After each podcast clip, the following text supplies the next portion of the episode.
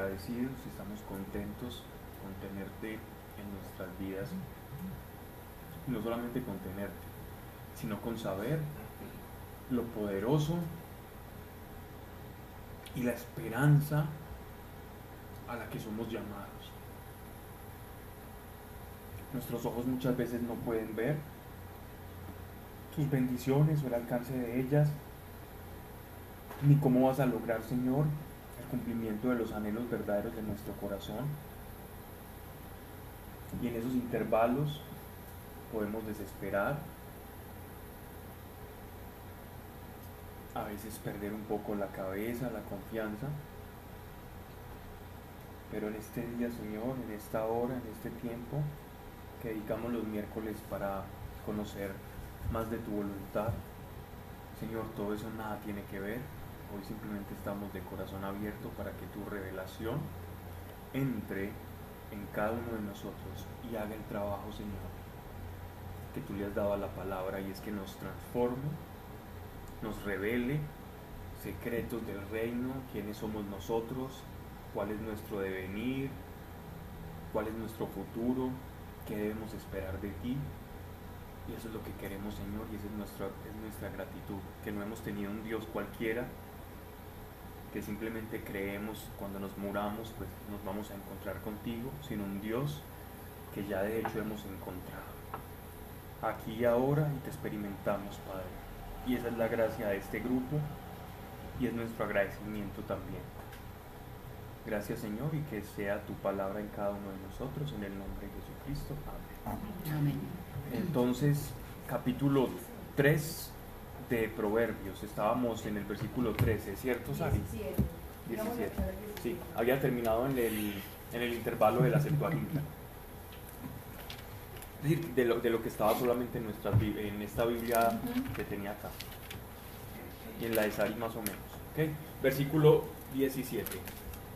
O sea, ¿qué caminos? Los caminos de la sabiduría. Sus caminos son caminos deleitosos y son paz todas sus sendas. Recuerden que habíamos visto varias características de la sabiduría eh, y cómo, cómo la sabiduría cumple ciertos principios. Eso lo vimos la charla pasada. Ahora vamos a seguir viendo como bendiciones que traen las personas que caminan en la sabiduría. La sabiduría para nosotros es el temor de Dios o es el acoplar nuestra voluntad a la voluntad de Dios. Ahí está el verdadero sabio, el que elige los caminos de Dios, que ve más allá que nuestros propios caminos. Por eso el principio de la sabiduría es el temor de Dios, porque sin temor de Dios, entonces yo voy a pretender ser mejor conocedor de los designios, de los caminos, del futuro y de todo lo que acontece a, la realidad por encima de Dios. Y creyéndome sabio, voy a resultar frente al espejo como el mayor de los necios, porque desde mi ignorancia me juzgo como sabio. Así que el principio de la sabiduría está anclado a la reverencia o al reconocimiento que Dios tiene mayores caminos o son más altos que mis caminos. Entonces dice, ¿y cómo son estos caminos? Los de Dios. Alguno dirá, no, entonces es que el sabio es una persona que se va a ir a una montaña de anacoreta, de monje, de monje tibetano, se va a privar de una cantidad de cosas para poder alcanzarla. Y tenemos muchas veces de manera como cliché eh, la imagen de la sabiduría como alguien aislado, como alguien que está completamente desprovisto de las personas, donde da consejos por allá en la montaña y completamente privado absolutamente de todo. Entonces el más sabio es el que más sufre y el que más sufre con, con un rostro y con un semblante de alegría. Esa es más o menos como una especie de cliché de la sabiduría que nosotros tenemos. Y yo les hablaba un poco de, de, de una experiencia que tuve en un seminario de unos monjes contemplativos donde en el momento de la oración, para la confesión de pecados, todos se iban detrás del viejito encorvado y barbado y el hombre que dio la conferencia, pues no, solito. solito. Porque esa es la manera en que nosotros miramos y juzgamos la sabiduría, porque tenemos ya unas imágenes preconcebidas. Dice, entonces los caminos de la sabiduría son deleitosos y son paz todas sus sendas. ¿Qué es la paz? ¿Quién sabe qué es la paz? Tranquilidad. tranquilidad. Estar en la voluntad de Dios. La paz es estar en la voluntad. La voluntad de Dios es que tengamos paz, sí, correcto. Gozo, gozo, paz. Sí, quien tiene paz tiene gozo. Como el descanso a pesar de las circunstancias. Descanso a pesar de las circunstancias, correcto. Eso es el fruto de la paz. La paz es la reconciliación con Dios. ¿Cuál es la verdadera paz? Es que nosotros ya no estamos bajo la ira de Dios, sino que estamos reconciliados con Él. Cuando nuestro Señor dice, mi pasos dejo, mi pasos doy, no como se las da el mundo, lo que está diciendo es que solamente Él, Jesucristo, puede reconciliar al ser humano con Dios. Porque la humanidad estaba sometida a juicio. ¿Cómo estaba sometida a juicio la humanidad? Estábamos sometidos al pecado, estábamos sometidos a nacer, crecer, reproducir y morirnos y ya está a simplemente cumplir un ciclo biológico y nada más. La carne corrupta del ser humano por los efectos del pecado estaba en pleito con Dios. ¿Qué es lo que hace el sacrificio de nuestro Señor? Trae la paz con Dios. Entonces cuando Él dice, mi pasos dejo, mi pasos doy, no como se las da el mundo, es que el mundo te dice, listo, ya no tienes deuda conmigo, pero el mundo no te puede quitar la deuda con Dios. Pero Jesucristo en su propia carne puede saldar la paz con Dios, o sea, el problema que teníamos de nuestra naturaleza de pecado para con Dios en su cuerpo torturado del Mesías en la cruz, se hizo la paz con Dios. De tal manera que ahora Dios te puede decir quién te juzga, quién te acusa, quién te está diciendo que tú no tienes paz conmigo. Así que la paz es estar otra vez en amalgama con Dios y con su voluntad, en paz con Él. Esa es la verdadera paz. Que yo pueda dirigirme a Dios sin que tenga un acusador detrás diciéndome, es que usted no es merecedor de Dios, es que Dios no lo quiere a usted, es que Dios no va a hacer eso con usted porque usted fue muy malo. Mire cómo piensa usted y cómo juzga, entonces usted no tiene derecho a, a decir que está cerca de Dios. Ese acusador es precisamente el que te roba tu paz. Y no solamente te roba tu paz en cuanto a tranquilidad, sino esa reconciliación con Dios. Esa es la verdadera paz de la que se nos habla el Evangelio, reconciliación con Dios. La paz que nosotros damos y que normalmente se canta y en, el, en, el, en este shalom que cantan los judíos, y que nosotros cantamos en castellano como La paz esté con vosotros, que es ese estribillo que dice. Esa es una canción judía precisamente para decir que entre nosotros, los hermanos, no tenemos deudas los unos con los otros. Y si yo tengo una deuda contigo, entonces te la perdono. Y es una canción de jubileo del, del, año en el que ellos se perdonaban eh, todas las deudas. Y yo ya no tengo nada. Y se liberaban los esclavos y absolutamente todo. Y cantaban ese, ese La paz esté con vosotros que nosotros cantamos también. Para decir que no tenemos deudas con, nadie tiene deudas conmigo y quedan saldadas. La paz con Dios es, ustedes no tienen deudas conmigo, entonces ¿quién te acusa? Ahora pensemos, ¿quién es el que nos acusa a nosotros para quitarnos la paz? Que Dios ya nos dio. Y si la paz de nosotros fuese ya con sangre de Dios, con sangre de nuestro Señor Jesucristo, ¿quién va a poder quitar el sello de la sangre de Cristo sobre nosotros? Nadie. Así que ¿quiénes somos nosotros para decirle a Dios que no somos merecedores? Muchas veces no vivimos la verdad porque escuchamos otras voces que no es la voz de Dios que nos está diciendo, ustedes fueron reconciliados en mi cuerpo. Por eso Él dice, este es mi, esta es mi sangre y este es mi cuerpo, el cual entrego por ustedes para la reconciliación. Esa es la paz. Entonces esa cita bíblica que dice, si Dios con nosotros, ¿quién pues contra nosotros? También hace referencia a Completamente. Porque ya no tenés a Dios en contra. En contra no es porque Dios estaba con ganas de aplastar al ser humano, sino ese en contra significa que tu naturaleza ya no va en contravía de la de Dios, sino que se unen. Y ya se unen las dos voluntades. Y ese es el ser humano que Dios diseñó. Un ser humano en espíritu y en la carne obrando de manera coherente conforme a, los designios de, Dios y de la creación. No un ser humano por allá aislado creyéndose un chimpancé pensante. y matándose, inventándose de su propia moral. Entonces dice, sus caminos son deleitosos y son paz todas sus sendas. Es árbol de vida para quien, lo- para quien la consigue. ¿Recuerdan en el paraíso cuando estábamos leyendo?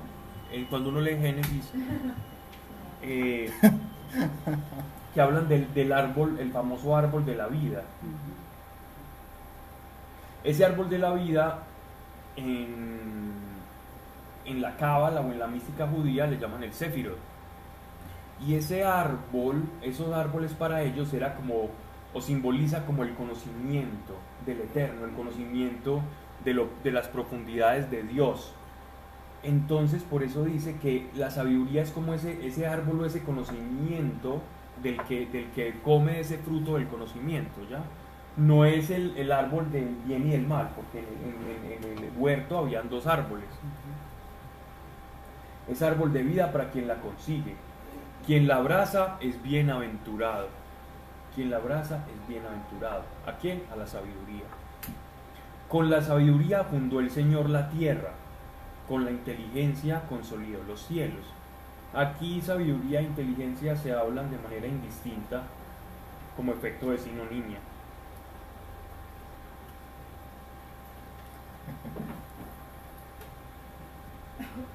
Con su ciencia hizo brotar las fuentes y por ella los cielos destilan el rocío.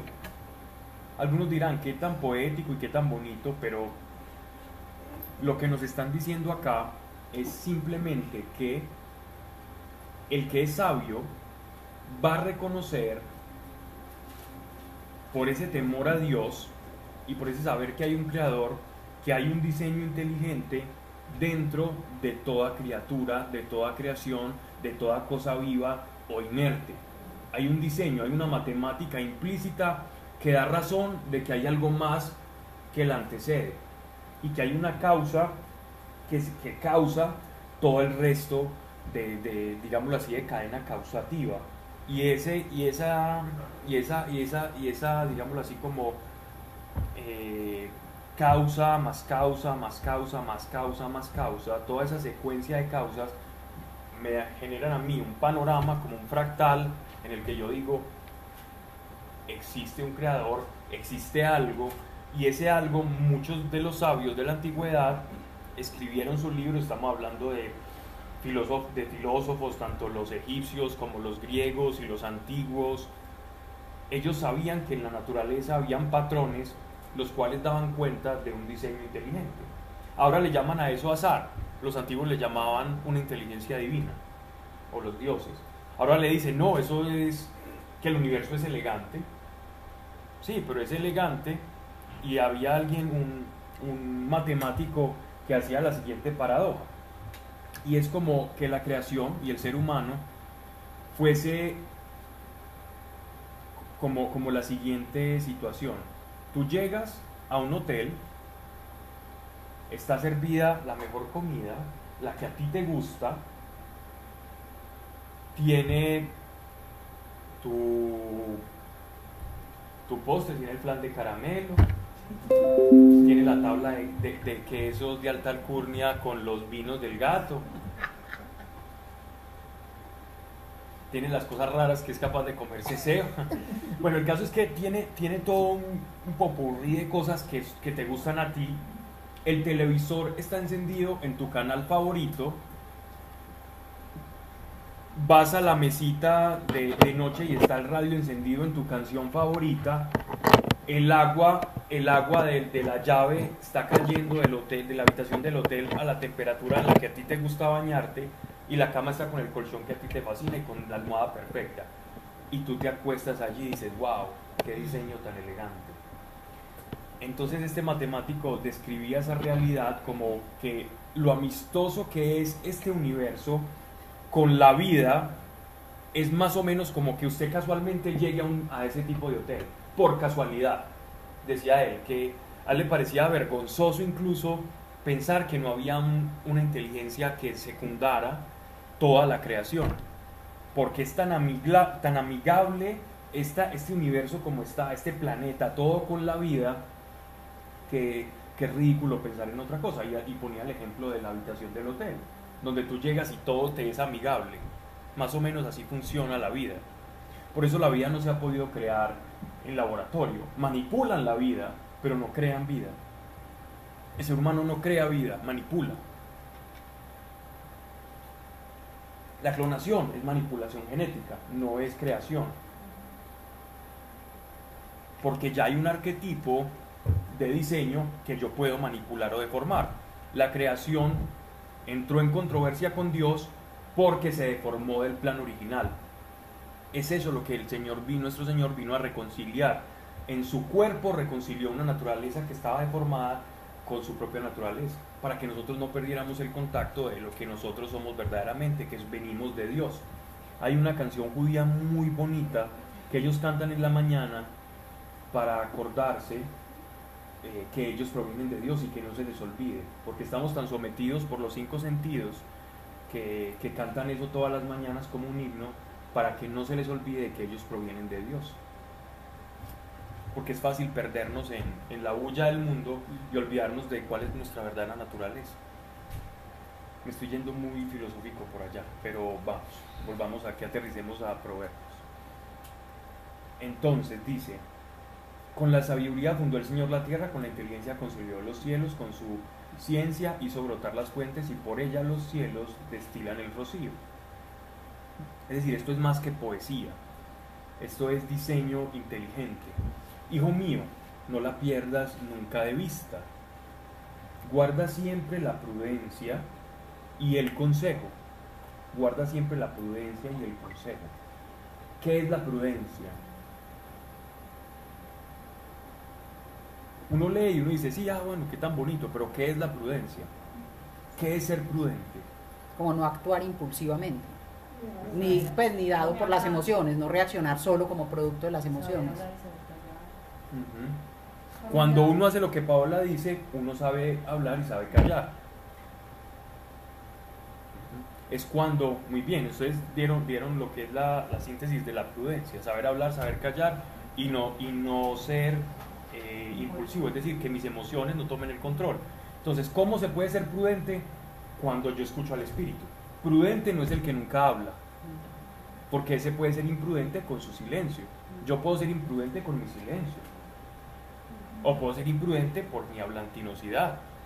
Pero la prudencia, la prudencia de la sabiduría es cuando mi espíritu o cuando yo no estoy controlado ni por mi razón ni por mis emociones y mucho menos por mis instintos, porque el que está controlado por sus instintos solamente va a ser el más imprudente. Incluso en este mundo caído y, y, como están estos tiempos, alguien que solo está gobernado por sus instintos se ve mal en esta sociedad y eso ya es mucho decir. Gravísimo. Alguien que, que, que solo lo controla en sus instintos va a tener muchos problemas incluso en esta sociedad. Pero también el que es controlado por sus emociones o por solo su razón. Entonces, ¿quién es verdaderamente prudente? Quien escucha al Espíritu. Ese es el espiritual, el espiritual es prudente. Pablo, qué pena, esta pregunta algunas ya la hicieron, pero cuando las personas hablan de espiritualidad, es necesaria y obligatoriamente con Dios, ¿cierto? O sea, no hay espiritualidad sin Dios, pues como todo lo de la nueva era que también hay, es una persona súper espiritual, no sé qué. Eso es, la espiritualidad tiene que ver necesariamente con Dios. No, sí.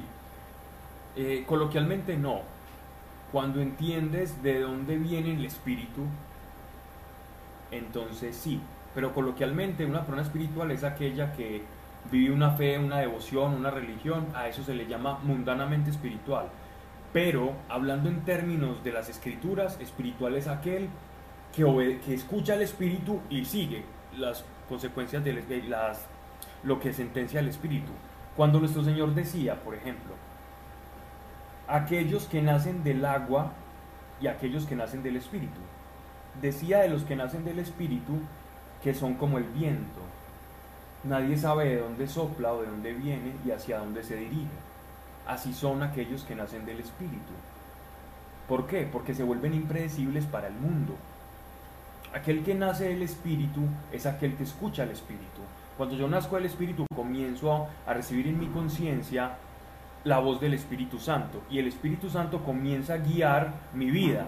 Entonces yo soy espiritual porque obedezco, estoy sintonizado con el Espíritu, no porque hago cosas religiosas.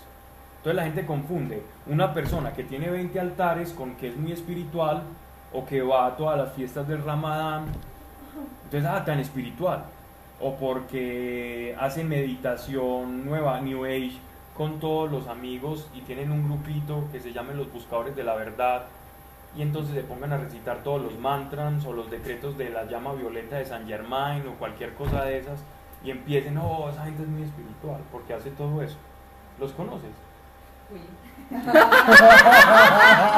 Ah, A la Hermandad Blanca fuiste. No, no, no, no. Pero yendo hasta de. Es que si yo era la líder. Wow. Que yo era líder Allá con los Moais. Sí, pues pero era un. uy, no, después nos tiene que contar. Yo estuve en todos esos grupos, así que te entiendo Sí, perfectamente.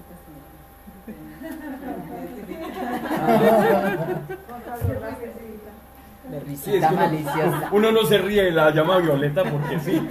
Eso es algún pecado. Ay, los del yo soy. Bueno, el- el caso es que uno dice, ah, tan espirituales, pero, pero espiritual es aquel que escucha al espíritu, no aquel que hace cosas que parecen espirituales. Los fariseos no eran para nada espirituales, pero parecían. El parecer no es serlo. Bien, sigamos entonces. Y tampoco el no parecerlo es no serlo.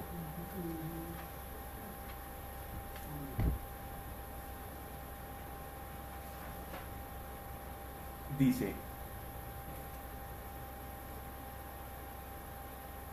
Hijo mío, no la pierdas nunca vista, guarda siempre la prudencia y el consejo.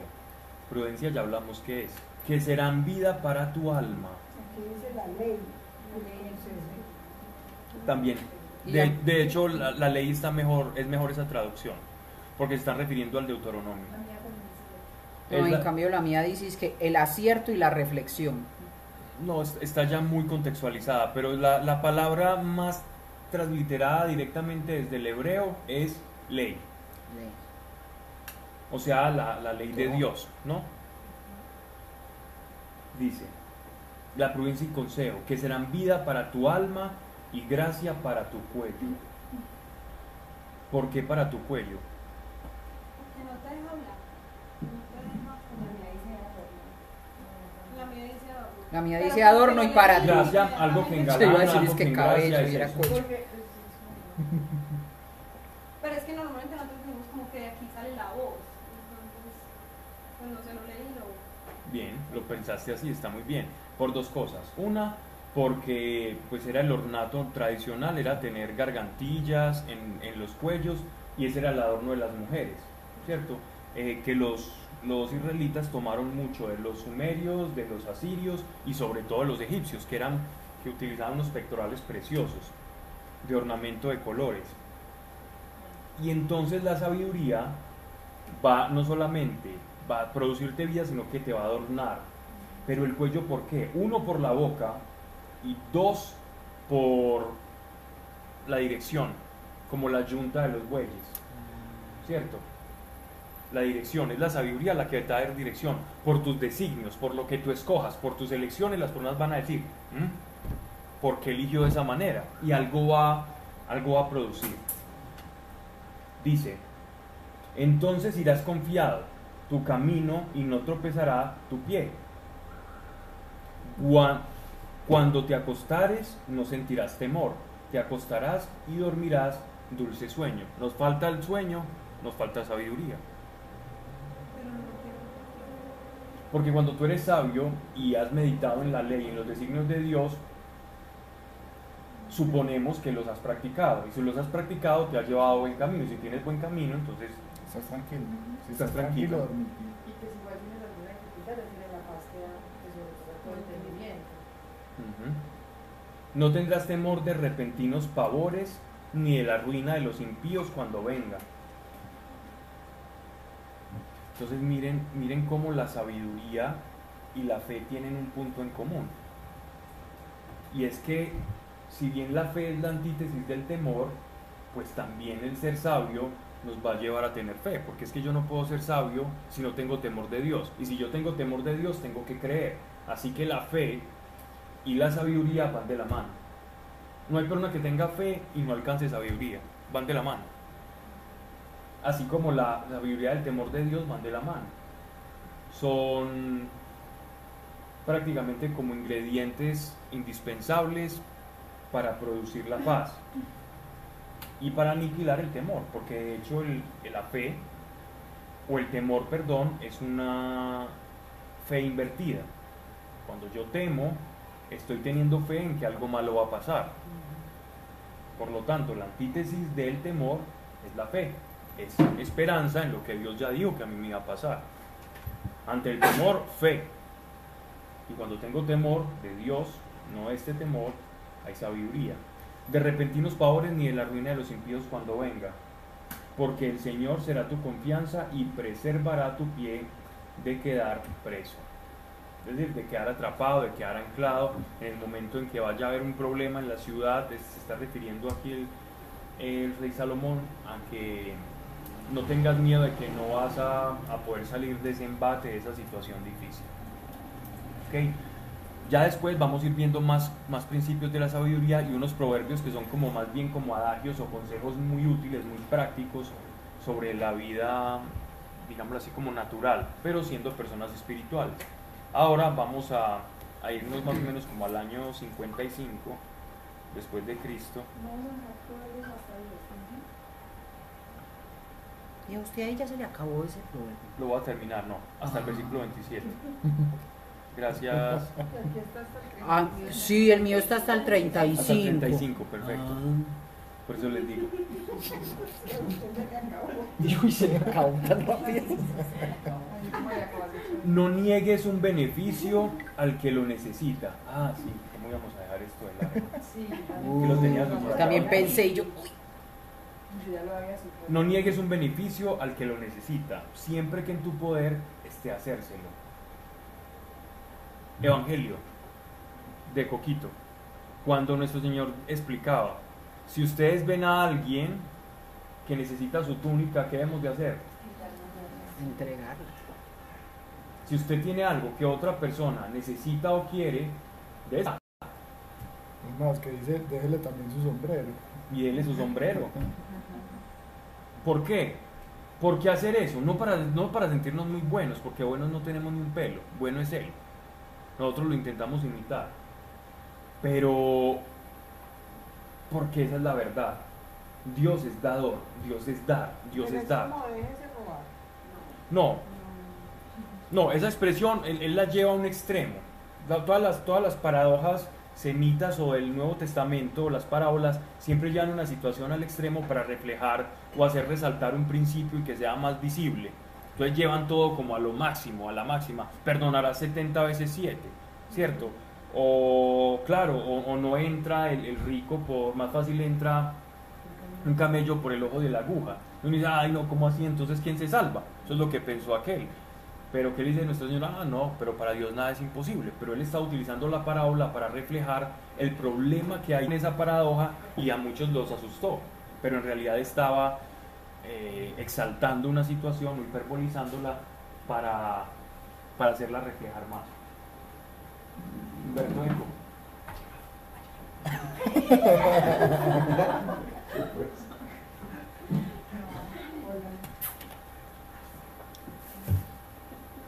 Como ya llegó el último a Colombia, podemos empezar. Entonces, esa es, es para eso el propósito. Cuando nuestro Señor decía esto, era dar, dar por dar. ¿Por qué? Porque Dios es dador y siempre nos va a estar dando. Y si usted se parece más a Dios y más da, más va a recibir, porque ese es el principio. Y punto. Así funciona. No niegues un beneficio al que lo necesita, siempre que en tu poder esté hacérselo, que en mi poder. Porque hay casos, ¿quién habla? Yo, sino que ahí por decir mi Biblia, o sea, obviamente es casi que igual, pero yo lo he interpretado de otra manera, por eso lo había escrito No impidas el bien al que puede hacerlo, hazlo tú también, o sea, como que nosotros no debemos impedir, si alguien quiere hacerle el bien a alguien, no tiene que sino antes también hacerlo. No, se refiere a ti. Eso se refiere solamente a ti. Se refiere, no niegues, incluso aquí está, no niegues un beneficio al que lo necesita. Es decir, simplemente si en tu poder está hacerlo, hazlo. Nunca no hacer, nunca pase por omisión. Nunca no lo haga. Si usted en su poder está, aliviarle el dolor a alguien y usted tiene ese poder, hágalo, porque así es Dios. Y se parece más a Él. Y si usted se parece más a Él, más va a ser feliz. No niegues necesitas siempre que en tu poder esté hacérselo. No le digas al prójimo, vete y vuelve. Esto, esto, esto me suena como aquel que pide, que pide algo y normalmente ¿qué hace uno? Es como, no, es que se lo va a gastar en vicio. ¿Cuál es tu problema? ¿Tu problema es el vicio de él o es dar? Sí, ¿cuál es tu problema? El problema con Dios es, no es lo que haga él, es lo que hagas tú. Nosotros no vamos a tener un juicio colectivo cuando crucemos el túnel después de esta vida. Nosotros no vamos a tener un juicio colectivo. Dios no te va a preguntar en función de, de- del otro. Ay, por Dios.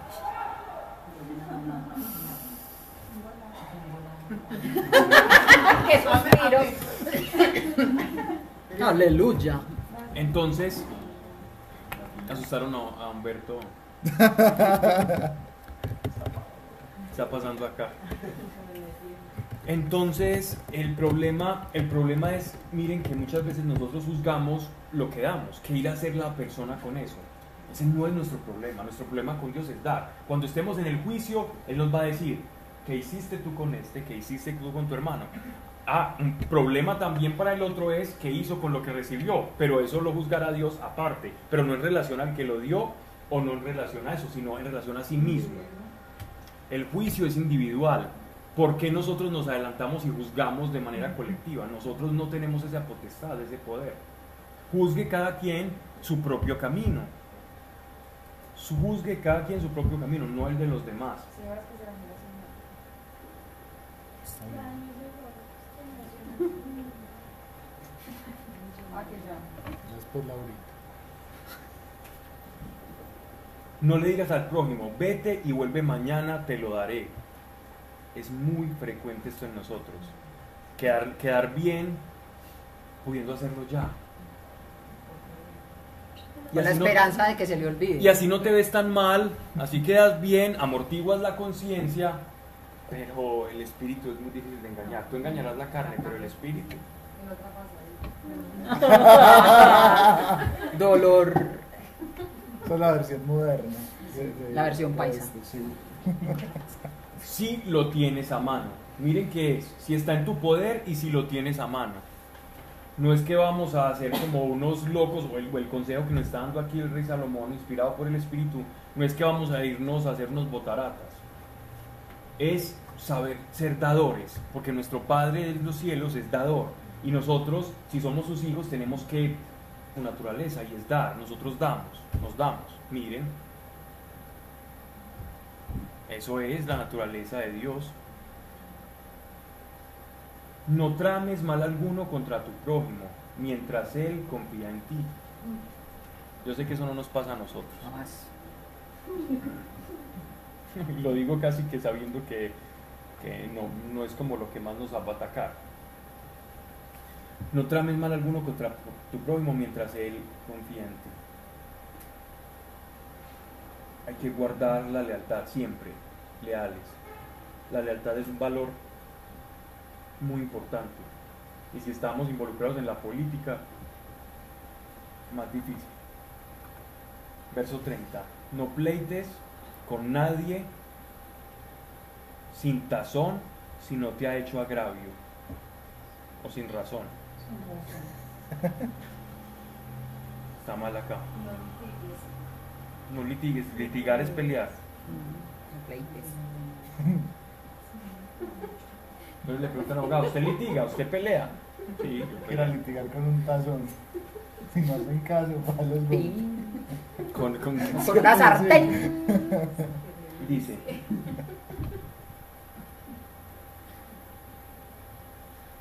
sin razón ni te, ni te ha hecho agravio, ¿cierto? No vale la pena. no vale la pena desgastarnos. No envidies al injusto ni sigas sus caminos. Esto, esto, esto sí que se ve mucho, y aquí estamos hablando ya de cosas que atañen pues como a nuestra naturaleza humana, y es, es- esto lo he escuchado tantas veces que hasta me parece preocupante, porque a la gente tan mala le va bien, y, y yo que soy tan bueno me va mal. ¿Ustedes no han escuchado eso? Uh, hasta el cansancio uno escucha esto. Es que a esos que son tan mal les va bien. ¿Tú qué sabes que les va bien? ¿Qué juzgas tú por bien? Que haciendo trampa y delinquiendo obtienen dinero. Eso juzgas tú por bien. Tú juzgas bien eso. Están muy equivocados. Cuando hablas con las personas y abren tu corazón, te vas a dar cuenta que las apariencias verdaderamente son lo más engañoso que puede haber. Lo más engañoso. No envidies al injusto ni sigas sus caminos. Porque generalmente lo que es- cuando envidias al injusto es por los resultados que crees que lo que hace injustamente le produce y te va a llevar a la perdición. Dice verso 32, porque el perverso es abominado de Dios. Entonces nunca envidie a alguien que Dios rechaza. No lo envidie y no crea que le va bien, porque al ser rechazado por Dios, y no es que Dios no lo pueda perdonar, ni que Dios lo odie, sino que Dios rechaza esa conducta. Y Dios no permite esa conducta. Es como si tú tienes una casa y tu hijo empieza a traer personas a la casa y hacer cosas terribles con ellos, tú no lo vas a permitir. Lo mismo ocurre con el Señor. Que a veces nos escandalizamos por, con, con expresiones como es abominado de Dios. Pero es que no se nos olvide que Dios es santo. Dice que solo tiene sus intimidades con el justo. Dios solo tiene sus intimidades con el justo. Y yo sé que si pregunto justo, voy a obtener muchas respuestas de qué es justicia para Dios. ¿Cierto? ¿Qué es un justo? ¿Quién es un justo? ¿Quién es un sadón? ¿Sí ve? El que hace la voluntad de Dios. Ese es el que Dios llama justo. Sea que Dios con quien comparte sus intimidades, con aquel que busca hacer su voluntad. Nunca envidiemos nosotros que procuramos hacer su voluntad a alguien que procura lo contrario. Porque Dios nos está diciendo, ellos no me tienen a mí, si no me tienen a mí no tienes nada de que envidiar. Antes todo lo contrario, tienes que pedir por ellos porque no tienen absolutamente nada. Y cuando mueran, se van a dar cuenta de lo que obtuvieron y que nada de aquello se pudieron llevar y que lo único que se pudieron llevar está estropeado y no está reconciliado conmigo. Y si no está reconciliado conmigo, no pueden ir al lugar donde yo estoy. Y si yo no puedo ir al lugar donde no estoy, solo hay un lugar donde no está Dios en este universo. Entonces, ese es, es- es lo, es lo duro, es lo duro de esta, de esta paradoja en la que nos pone aquí el del- el- en el proverbio y es, no envidiemos a quien no tiene a Dios. No sabemos lo que estamos haciendo tan ridículo, tan falto de verdad.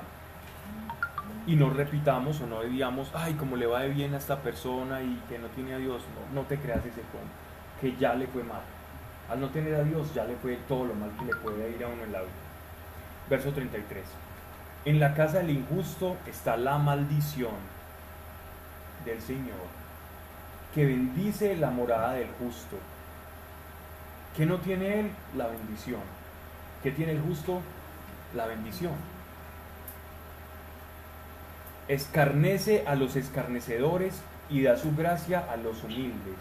O sea, al opresor hace justicia y al humilde la gracia. ¿Qué es la gracia? Es el favor. Da honra a los sabios y reserva la infamia para los necios. Así que, mis estimados, todo lo que nosotros hacemos tiene consecuencias en esta vida. Todo lo que nosotros hacemos, incluso el buscar a Dios tiene sus consecuencias. Y las consecuencias son honra, sabiduría y gracia. Honra, sabiduría y gracia. Qué bonito eso. Vamos entonces ahora a segunda. Dime.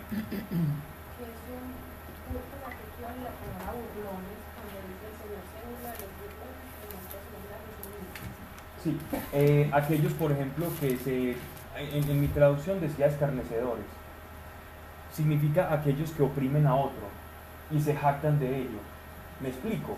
Una persona que tiene determinada posición social y abusa de sus empleados.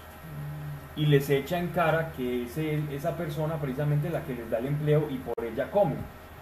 Y entonces el empleado de manera sumisa pues deja que atropellen su dignidad, pero Dios que está en los cielos ve la situación y le dice, aquel tiene maldición sobre su hogar, pero tú que eres justo y estás conmigo, recibirás honra, sabiduría y aprobación. Entonces el uno tiene a Dios, y el otro no. Así que él se burla de lo que no tiene, porque yo sí tengo, y Dios dirá, pues él me tiene a mí y tú no me tienes a mí, por lo tanto yo me burlaré de ti. En, una manera de, consolar al humilde, no de venganza, sino para que se resalte la verdad. Porque de otra manera no se puede decir para que la verdad resalte. Eso se llaman las máximas que utilizan en, el lenguaje proverbial. Son imágenes contrastadas muy fuertes para que uno saque eh, o extraiga el néctar de, o la conclusión moral del pasaje, ¿verdad? Bueno, vamos entonces a la segunda ca- carta del apóstol Pablo a los Corintios. Hay unas cartas que son maravillosas que gracias a Dios existen en, en el Nuevo Testamento que son primera y segunda de Corintios. Son espectaculares. Primero porque la primera carta a los Corintios nos enseña mucho sobre el Espíritu Santo, que de no haber existido esta carta, la iglesia le hubiera costado mucho comprender la acción y la manifestación del Espíritu Santo en la iglesia y los dones del Espíritu Santo y cómo el Espíritu Santo se riega y se derrama sobre todos, no necesariamente sobre personas muy santas, sino que utiliza vasos de, de barro frágiles para manifestar su honra y su gracia. Y nos hace entender también el papel o cómo la iglesia es un cuerpo, un cuerpo que Dios utiliza para manifestar y hacer su voluntad aquí en la tierra. Eso lo entendemos cuando vemos la primera carta a los Corintios. Y gracias, digámoslo así, como dicen vulgarmente, no hay mal que por bien no venga, a ciertas desobediencias y desórdenes que había en la iglesia de Corintios, es que nosotros tenemos las enseñanzas de Pablo precisamente para alertarlos y ayudarles a poder resolver todos esos problemas de desorganización que habían en la que había que existían en la iglesia de Corintios. Ya después viene, viene su segunda carta y en esta segunda carta que fue muy cercana a la primera, lo sabemos por, por, por un espacio de 3-4 años, esto viene cuando el apóstol Pablo estaba en Macedonia, que él mismo dice después que, que escribe la carta, y él, esta carta también fue escrita para resolver inquietudes que fueron saliendo de la primera carta y de personas que el Pablo enviaba como Timoteo, como Tito, eh, hay varios de los, de los colaboradores de Pablo, también estaba Lucas, era colaborador de Pablo. Ellos iban, enseñaban en las iglesias y después le reportaban a Pablo todas las preguntas que se iban suscitando en las personas de la congregación o de la comunidad. Y Pablo, una vez leía todas las preguntas, entonces formulaba la carta respondiendo y dando las- a las peticiones de la congregación. Entonces, en en ese orden de ideas, Segunda de Corintios viene siendo como una respuesta a las necesidades diversas y respuesta a preguntas que los mismos de la congregación se estaban haciendo. Y es una carta muy bella y ya vamos a ver por qué, porque tiene mucho, mucho contenido moral. Ya alguna vez estudiamos Primera de Corintios, que es, es especial esa carta, porque estudiamos los dones del Espíritu Santo, quiénes podemos tener los dones del Espíritu Santo, cómo operan los dones del Espíritu Santo, habla sobre el don de lengua, sobre el don de sanidad, el don de milagros, sobre la profecía, y al final termina diciendo que sobre todos los dones del Espíritu, lo más importante es el, es el amor. No, no, porque no, pues es porque ya la vimos, o es en, o Porque no importa el orden. En este caso no importa el orden de los de, la- de las cartas. ¿Por qué? Porque atienden problemas diferentes. Bien. Vamos a hacer un pequeño prólogo pequeñito histórico sobre Corinto, ¿cierto? Corintio es una, era una población de Grecia que queda en la, en la parte sur, es un istmo, es decir, es, es un, un pequeño terruño que se ve casi como un canal donde prácticamente se cruzaban el mar Adriático, el mar Mediterráneo, y al tener esa, esa capacidad era como la Panamá de aquella época, ¿cierto? Donde pasaba absolutamente toda la mercadería para, entre Oriente y Occidente. Entonces nada pasaba a Roma, el imperio, si no era por Corintio, por el puerto de Corintio. De hecho, en Corintio habían dos puertos, estaba dividido en dos franjas. Una de esos grandes puertos, que es donde transcurre toda esta carta a los Corintios, en esos momentos está bajo el agua. Ya ni lugar turístico es. Ya de eso no queda absolutamente nada. Una de las ciudades más bulliciosas del mundo. De hecho, alcanzó a ser este es el, el, que, el que uno puede leer, si quieren leer como más de esto, Estragón, creo que sí, es Estragón, el, el ¿cómo es que se llama este? Historiador. Pueden leer, él habla sobre Corintio y uno se encarreta leyendo todo, todos estos historiadores hablando de cómo era la ciudad, los bulliciosos, cómo fue fundada. Ellos hablan de todo eso y lo bueno es que es más o menos hay apuntes que son contemporáneos a la época apostólica. Entonces nos cuentan estos historiadores que eran, eran, era como ese ismo dividiendo dos, dividido en dos puertos y que llegó a ser la tercera ciudad con mayor población. Era un puerto de Corintios tenía 400 mil habitantes. Para esa época era mucho. Las ciudades no eran como ahora. Y que confluía todo lo que era la cultura oriental y la cultura occidental. Entonces vos podías ver allá un templo dedicado a la diosa Isis de Egipto, que era protectora de los marineros, y otro templo al lado dedicada a la diosa Afrodita de los griegos, y sin ningún problema. Debido a ese sincretismo que existía en Corintio, fue que el Evangelio entró muy fácil, porque para ellos recibir ideas novedosas no era, no era extraño porque estaban acostumbrados. Había una, había una comunidad de 40.000 judíos en Corintio. Existían egipcios, existían persas, existían pues griegos y latinos. Y en ese cóctel de razas y de, y de personas, de religiones, entonces a nadie le extrañaba escuchar lo del otro. No era como en Roma, que eran más cerrados a las deidades romanas, sino que aquí estaban abiertos como a todo. Y así convivían y coincidían muchas cosas. Llegó a tal punto de efervescencia económica Corintio, la ciudad de Corintio, que incluso a las personas de Corintio, a los ciudadanos, se les prácticamente se les dejó de cobrar impuestos, porque recibían dinero por los impuestos que recibían de las mercaderías que llegaban de España, llegaban de Roma, llegaban de Egipto. Y no, nosotros tenemos mucho acá ustedes quedan eximidos de pagar impuestos. Y era una ciudad donde mucha gente quería vivir precisamente porque no se tributaba de todo el dinero que llegaba. Pero donde llega el dinero, con el dinero llegan también los vicios y los excesos. Y no fue la excepción Corintio. Hay un, había un viejo adagio que se utilizaba para los habitantes de Corintio y era, ah, esta persona fue a Corintio y llegó corinti, eh, corintesiada o corintiada que o sea, llegó completamente moralmente corrupta. Entonces llegó, llegó la virgencita de viaje de 15 años y ya ni llegó virgencita y ya los 15 años los perdió, por decirlo de alguna manera. Eso era Corintio en la, en la época antigua, era, era Las Vegas de, la, de esa época, del año 55 después de Cristo. Ibas allá a jugártela y a perder todo. Y Debido a eso, entonces había no solamente excentricidades, sino que también en ese gremio marítimo, todas las embarcaciones que llegaban de todas partes tenían allá que desfogar todo aquello que habían eh, aguantado físicamente, instintivamente en alta mar, y todos esos marinos exacerbados, con los instintos enaltecidos y exaltados, pues llegaban ustedes allá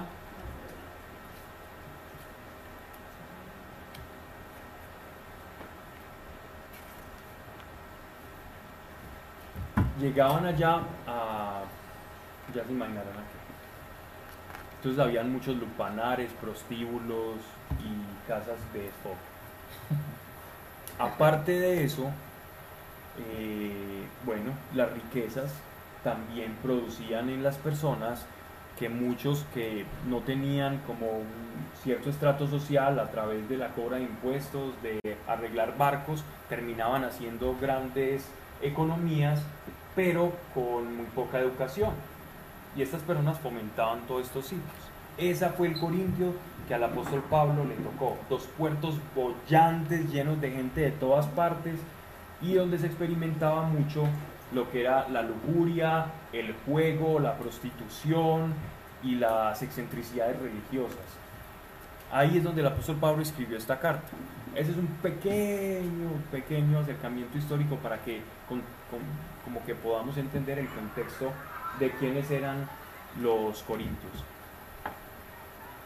Pablo, por la voluntad de Dios, apóstol de Jesucristo, y el hermano Timoteo a la iglesia de Dios en Corintio. Miren esta salutación, esta presentación del apóstol Pablo. Como ya es usual y hemos venido hablando de ello, el apóstol Pablo en el prólogo de sus cartas siempre hace una defensa de su apostolado. ¿Por qué? Porque era bien cuestionado el apostolado del apóstol Pablo. ¿Por qué era cuestionado? Porque él no pasó tiempo con Jesús. Él dice que él fue como el último de los apóstoles, incluso como un abortivo. Y muchos en la iglesia lo veían con desdén, lo veían de soslayo porque pensaban que él no era un apóstol o que era un entrometido o que quizás incluso era un jactancioso, que estaba asumiendo cosas, roles que Dios no le había dado. Pero Dios precisamente lo envió como eso, como un signo de contradicción para aquellos que se creían de más capacidad y de más conciencia. Y todos sabemos, por los hechos y por los frutos, quién fue el apóstol Pablo. Él cambió su nombre. Y entonces Pablo mm, dice, Pablo por la voluntad de, de Dios fue apóstol de Jesucristo. Él dice, es que yo no soy apóstol porque yo me nombré. Yo soy apóstol porque Él me nombró apóstol. ¿Cuál era la característica para ser apóstol? Ya lo hemos visto acá. La característica para ser apóstol, la primera y fundamental, una era ser testigo de la resurrección de nuestro Señor y ser llamado por Él para hacerlo, que no es menor. ¿Cómo ser testigo de la resurrección? Sí, el apóstol Pablo fue testigo de la resurrección de Cristo. Nosotros somos testigos indirectos de la resurrección.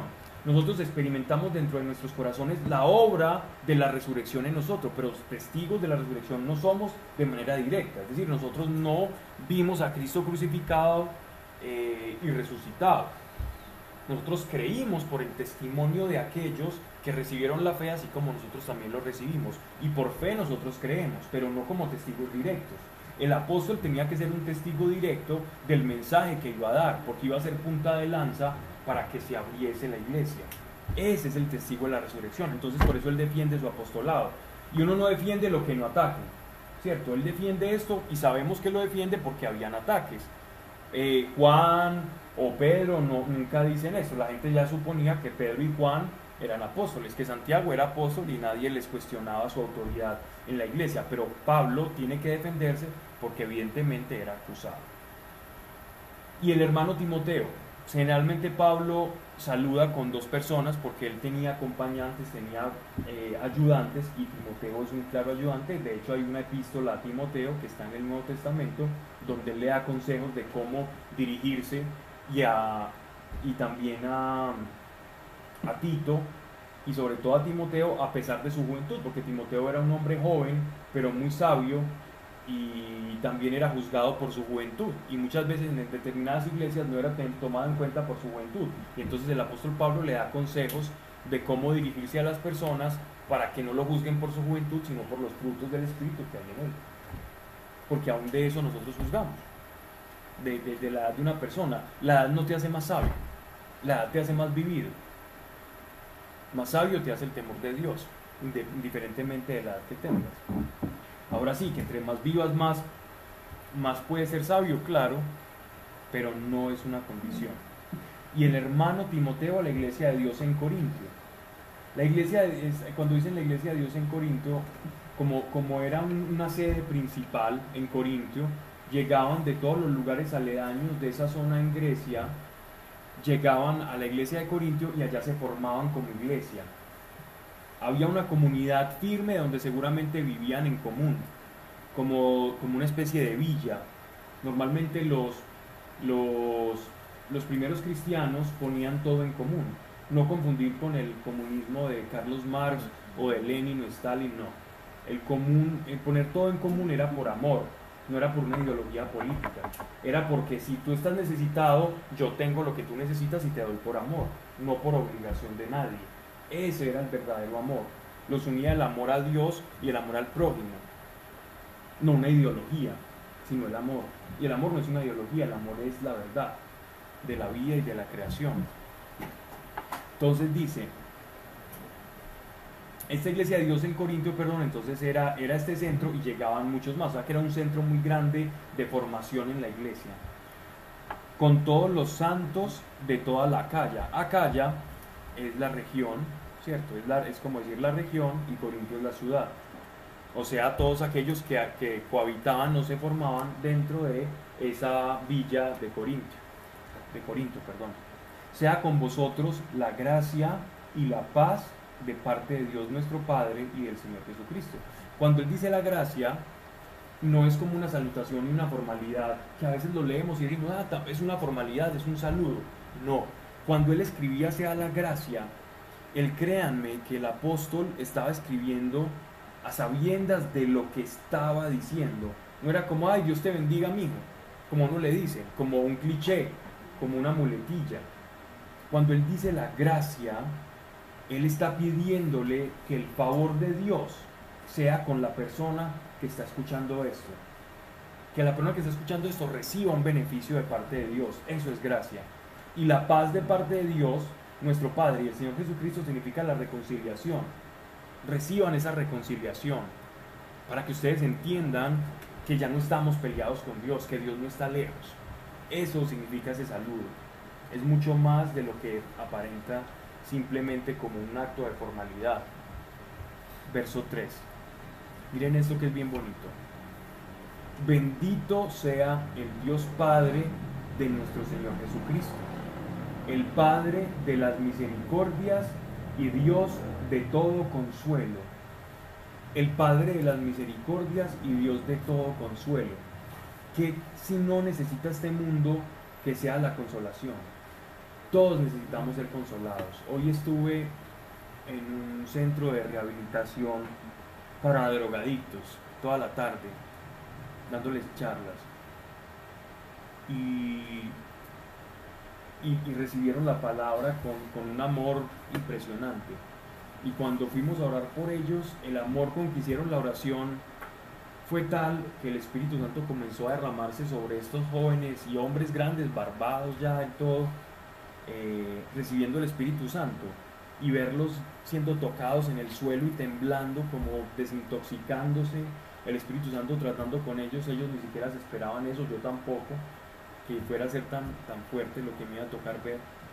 Y después ver a estos jóvenes cuando me iba a ir a abrazarte y llorando como niños pequeños, y hombres grandes, barbados, abrazados a ti, llorando y agradeciendo porque nunca habían tenido un papá o nadie que les dijera que Dios existía y que se podía tocar de verdad, que Dios no era simplemente una religión, sino que era algo más y que lo estaban siguiendo y experimentando algo sustancial en, en ese momento y fue impactante. Dios, el Padre, es misericordioso y es Padre de todo consuelo. Eso es consolación, ellos recibieron consolación. Una de las obras del Espíritu Santo cuando lo recibimos es consolarnos, es darnos consuelo. Nosotros necesitamos ser consolados todo el tiempo, porque nos herimos, porque nos apoyamos, porque por, por obstinados, por tercos, por no saber ver, nos damos un golpe y nos lastimamos y así como un bebé, así como un niño llora buscando consuelo, así también nosotros necesitamos ser consolados todo el tiempo. Desde el hombre que parezca con el corazón más rudo, como pensaba yo que habían allá, eh, te das cuenta que todos necesitamos ese consuelo. Y alguien que nos diga, aquí estoy, eh, no temas, yo te voy a hacer bien, te han hecho mal o te has hecho mal, pero yo te quiero hacer bien. Eso es hacer. Mi Señor, con su ideal, con sus dones y sus talentos, fue, fueron quebrantados por una mala palabra dicha sin querer o queriendo, y ahí empieza el corazón a fracturarse. Y así hay muchos ejemplos donde el corazón de nosotros va siendo fracturado. Cuando Él dice he venido a sanar a los de quebrantado corazón, la pérdida de un padre y de reclamarle a Dios por qué me lo quitaste, o de un hijo, o de, o de cualquier cosa que nos pueda pasar a nosotros, eso nos va a nosotros a quebrantar el corazón. Cuando recibimos al Espíritu Santo, parte de la acción del Espíritu Santo sobre nosotros es venir a traer y a vendar ese corazón quebrantado. Y muchas veces nosotros no podemos tener una relación libre, fresca con el Espíritu y con Dios porque todavía aún permanecemos con un corazón quebrantado. Entonces es bueno pedirle a Dios y que cada uno medite en eso y pedirle al Señor que nos muestre dónde nuestro corazón ha sido quebrantado para poder sanar ese quebranto de corazón. Y en esa medida vamos a renovar y a refrescar nuestra relación con Dios porque eso es el papel del Espíritu Santo, renovarnos y, pegarnos ese corazón, que es quebrantado, que está roto. Entonces, ¿qué hace Él con el Espíritu? Lo une. ¿Cómo lo une? A través del consuelo. ¿Y queda el consuelo? El consuelo cambia las mentiras que te fracturaron el corazón por las verdades espirituales. Y cuando Él lo hace, eso se siente fresquito en el corazón, se siente algo agradable. Incluso lo puedes sentir hasta físicamente cuando Dios está restaurando un corazón quebrantado, se puede experimentar. Hey, yo estoy sintiendo un no sé qué, como un calor, una sensación acá. El Espíritu Santo está sanando un corazón quebrantado, con un noviazgo, con un fracaso en una relación, con un apego afectivo, con insultos, golpes, con eso se quebranta nuestro corazón, con palabras maldichas de un novio o de una esposa o un esposo, tú no sirves para nada, yo no te quiero porque estás muy gorda o muy gordo, o por esto y por lo otro, o te cambié por este porque, porque tenía una billetera más gruesa, todo ese tipo de cosas quebrantan el corazón y el Espíritu Santo nos sana de eso. ¿Por qué? Porque va a cambiar todo eso que fue mentira por la verdad. Y ahí se produce el consuelo. la, verdad consuela. Cuando Él nos muestra, mira, es que tú eres esto. Eso que te dijeron no eres tú. Lo que yo veo de ti es la verdad. Lo que dicen los demás es la, la, la visión de un pobre tridimensional que no ve más allá de sus propias narices y tú te lo estás creyendo, créeme a mí, que puedo ver más. Esa es la fe. La fe existe porque hay incapacidad. ¿Por qué necesitamos fe? Porque somos incapaces de ver más allá, de hacer milagros. Por eso necesitamos creer en el que sí puede hacerlo y en el que sí puede ver más allá. Entonces la fe en el cielo desaparecerá. ya estoy mezclando muchas cosas. Sigamos acá, termino perdido en un solo pasaje y no avanzo. Bendito sea el Dios Padre, el Padre de las misericordias y Dios de todo consuelo. Estábamos hablando del consuelo. Que nos consuela en todas nuestras tribulaciones. En todas, todas. Cuando dice todas, es todas. No hay tribulación por la cual el Espíritu Santo no pueda pasar o que no pueda ayudarte. No, es que yo tengo esto y es que eso si nadie me lo quita. No, no, entonces estás aferrado a ese corazón quebrantado porque no permites que el Espíritu Santo entre a esa parte de ese corazón que fue quebrantada. Permítele entrar a esa zona que te duele. Permítele entrar. Ábrele el corazón a esa zona que te duele, que el Espíritu Santo la va a sanar. Abramosle el corazón a Dios a todo.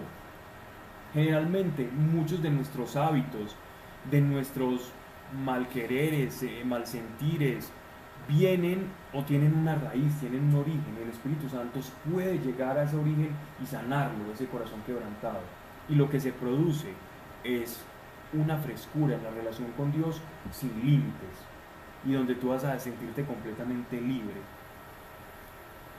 para que podamos consolar nosotros a los atribulados con el consuelo con que nosotros mismos somos consolados por Dios. ¿Quién va a poder consolar? Aquel que ha sido consolado primero. Cuando tú recibes el consuelo de Dios, vas a tener la autoridad para consolar a otro y para que esa persona también sea consolada por Dios. A mí me pasó algo antes de un viaje que tuve. Iba a dar muchas charlas, iba a estar orando por personas, haciendo lo que Dios sabe mejor hacer, que es extenderse. Y, yo comencé a sentir una especie como de revisión de mi vida en mis momentos de hablar con Dios y de oración y fue una cosa impresionante porque Dios me mostraba todo como sin juicio, todo lo que yo había hecho, pero sin juzgarme. Yo sentía como toda la actividad del Espíritu Santo, no era que me hablara audiblemente, sentía como me pasaban pasajes de la vida y personas, y Dios me mostraba cómo yo me fui comportando con esas personas sin juzgarme. Pero me consolaba en cada parte de mi vida, yo sentía el consuelo, y se los digo acá, y porque ya llevamos mucho tiempo juntos, como algo físico. Es decir, yo sentía un consuelo como algo físico que me estaba consolando directamente a toda, en todos los aspectos de la vida y fue impresionante porque no era algo mental, aunque sí emocional porque el golpe de ese consuelo se produce en algo emocional, se traduce en algo emocional, podía sentir la consolación del espíritu. Pero lo que yo no sabía era lo que me iba a tocar ver en ese viaje porque en ese viaje me iba a tocar dar, brindar mucho consuelo a personas que estaban pasando necesidades terribles que yo ni me hubiera imaginado. Pero primero tuve que ser consolado para poder entender o sentir misericordia por aquel que ha de tener o que ha de ser consolado también. Entonces, Dios primero nos consuela a nosotros para que nosotros podamos también consolar. Dios consuela a su iglesia para que su iglesia pueda salir y ver la necesidad del otro como su propia necesidad, la aflicción del otro como su necesidad igual. Cuando yo pueda verdaderamente decir un día, he aprendido a llorar con los que lloran y a reír con los que ríen, ahí es aquel que ha entendido el amor de Dios y el consuelo. Gozarse con el que se goza y llorar con el que llora. El amor no solo es llorar, el amor también es reírse con el que ríe y gozarse del bien ajeno, como si fuese propio. Porque en realidad en el cielo lo es. En el cielo la ganancia de uno, de la iglesia, va a ser la ganancia de todos. La ganancia de Paola va a ser mi ganancia. Mi ganancia en el cielo va a ser la ganancia de Paola. La ganancia de todos nosotros. Lo que hagamos por el reino de los cielos va a ser completamente compartido. Allá no hay individualismo. En el cielo todo es compartido. Tu felicidad es mi felicidad. Tu tristeza no, porque allá no hay.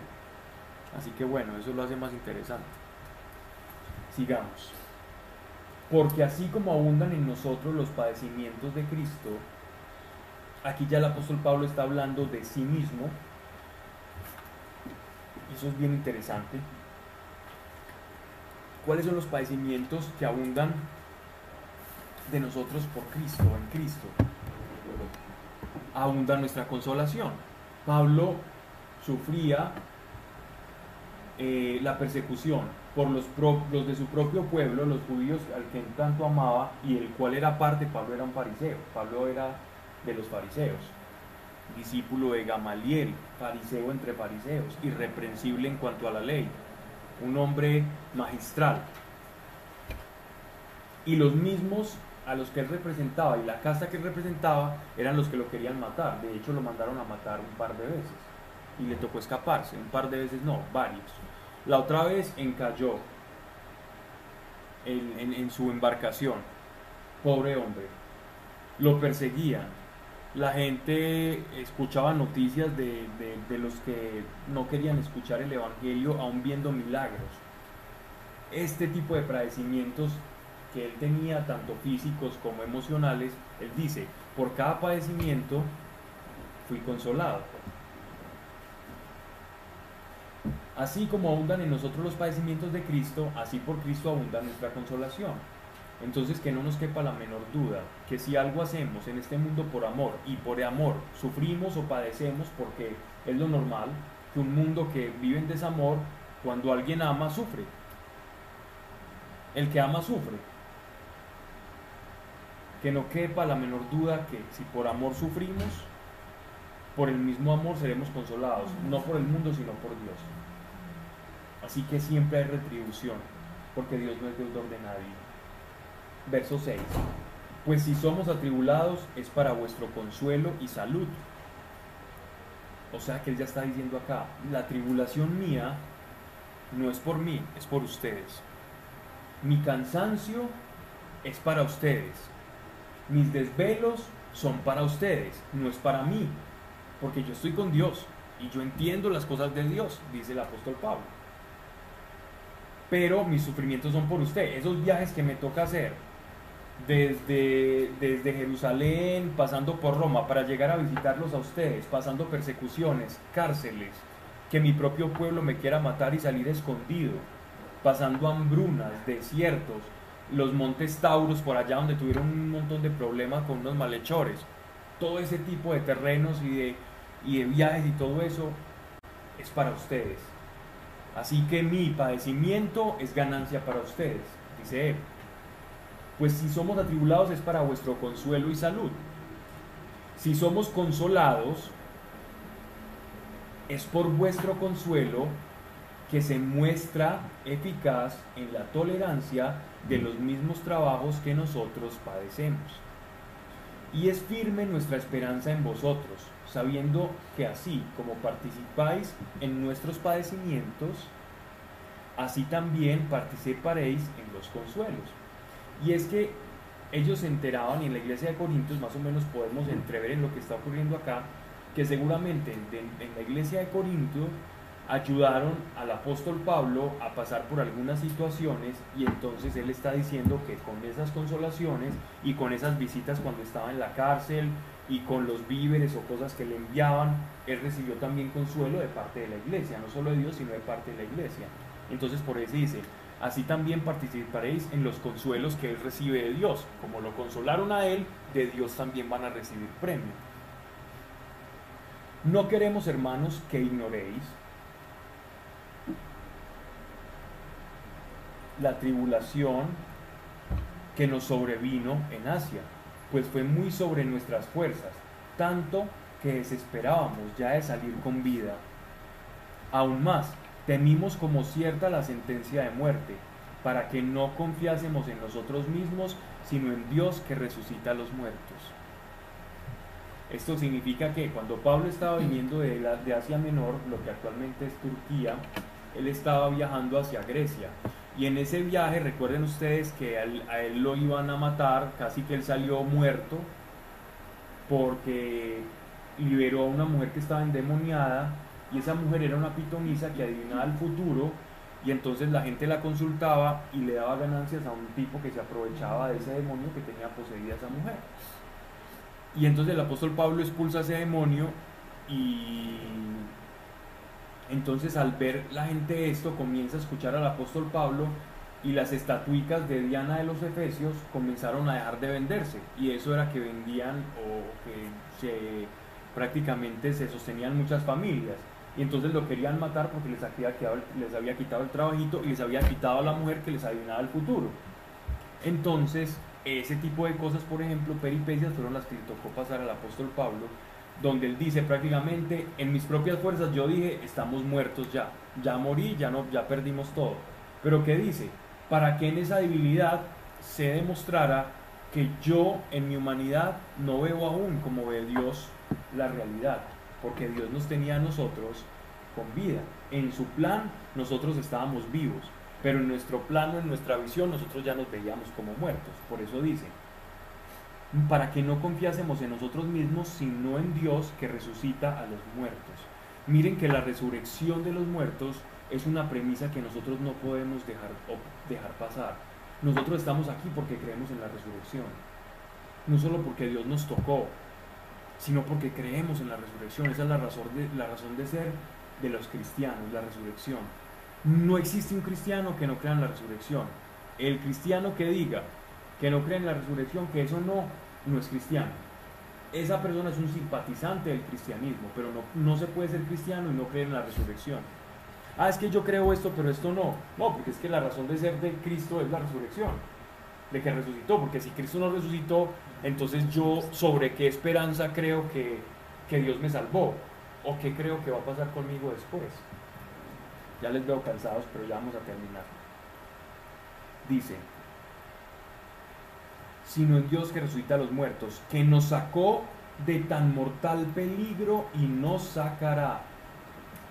En Él, miren pues, en quien en Dios tenemos puesta la esperanza de que seguirá sacándonos, cooperando vosotros con la oración a favor nuestro, a fin de que la gracia que por las plegarias de muchos se nos concedió, sea de muchos agradecida por nosotros. Miren esto que está diciendo el apóstol Pablo. Estamos hablando de un apóstol que uno dice, no, ese está lleno de ángeles, a ese no le pasa nada. Y está diciendo, por las oraciones de ustedes de la congregación de Corintios, nosotros hallamos gracia delante de Dios y, le está, y está ponderando de una manera muy especial la oración. Y es que la oración atrae gracia. ¿Qué es gracia? Es favor. Cuando yo oro, estoy haciendo que el cielo se ponga en función a andar a mi favor. La oración trae al cielo, la atmósfera del cielo, para que mi vida ande conforme Dios quiere que ande, para que el Dios de la resurrección se manifieste en nosotros, para que nos libre de situaciones, no solamente nos libre de situaciones peligrosas o cuando salimos o vamos a ir a un viaje largo y decimos Dios ayúdame o, vemos que la comida está muy rara y la bendecimos o que huele extraño entonces yo la bendigo ahí sí me acuerdo de la bendición que normalmente a mí, a mí me pasa lo digo es porque a mí me pasa cuando veo que la comida es de, de una procedencia extraña la bendigo cierto pero cuando veo que es como muy normal le voy de la casa no la bendigo. Pero la oración a tiempo y a destiempo vale la pena, siempre, porque miren que lo está diciendo un apóstol, que veía en el mundo espiritual y veía como la oración de los santos, de la iglesia, santos entiéndase todo aquel apartado para Dios, no todo bien portado con el efluvio luminoso, sé cómo actúa y opera a favor nuestro. Así que no nos cansemos de orar unos por otros y que no desfallezcamos en saber y tener la certeza de que la oración produce y mueve el reino de los cielos. La oración mueve la mano de Dios. La oración hace que la atmósfera del cielo se manifieste en esta realidad. Hace que nos libremos de una cantidad de situaciones y de nuestra propia vida y que nos unamos a la voluntad del Señor. Vamos a seguir entonces la próxima charla con segunda y tercera de Corintios si nos da, o por lo menos segunda, y vemos un proverbio también, el proverbio que sigue, y vamos intercalando entre un proverbio y Corintios. ¿Estamos de acuerdo? Entonces vamos a orar. Padre nuestro, gracias por tu amor, gracias por tu providencia. Padre, gracias. Ayúdanos, Señor, a ver la necesidad del otro como propia, a no ser egoísta, Señor, porque el egoísmo es mentira. El egoísmo es la mentira de que estamos separados, Señor, cuando somos parte de la misma familia. Y cuando somos tan parecidos los unos a los otros, simplemente nos diferenciamos por una apariencia, pero en el corazón todos somos seres necesitados. Y simplemente poniendo barreras o apariencia de cosas para quizás ocultarlas más vergonzosas, pero, pero ahí estamos todos en esa misma carrera, Señor, y en esa misma envoltura, intentando ser a veces lo que no somos, o parecer lo que no somos, Señor. Pero tú nos ayudas, Señor, hacer lo que somos y lo que tú planeaste. Y cuando somos lo que tú planeaste, Señor, vemos tu mano moverse, porque es el plan, es el diseño original. Ayúdanos a dar como tú das, Señor. Que el juicio solo corresponda a nuestras acciones y no corresponda a las acciones de los demás. Que solo tengamos juicio sobre nosotros mismos y nuestras decisiones. Ayúdanos a esto, Señor, a través de tu Espíritu Santo. Padre, ayúdanos a esos fragmentos que están, Señor, de un corazón quebrado y quebrantado por el poder de tu Espíritu Santo, a que descubramos qué zonas, qué áreas, Señor, de nuestro corazón han sido vulneradas y que no nos permiten tener una relación a plenitud fresca y de la manera que tú has diseñado, Señor, porque ya has hecho la paz por nosotros, Señor. Y ayúdanos a que esa paz sea llevada a todas las áreas de nuestra vida y de nuestro corazón, en el nombre de Jesús. Amén. Amén. Gracias. Ganamos ya. No sé. Ya se acabó. Ganamos y en el partido aquí o en Eh, Tolima. En Tolima.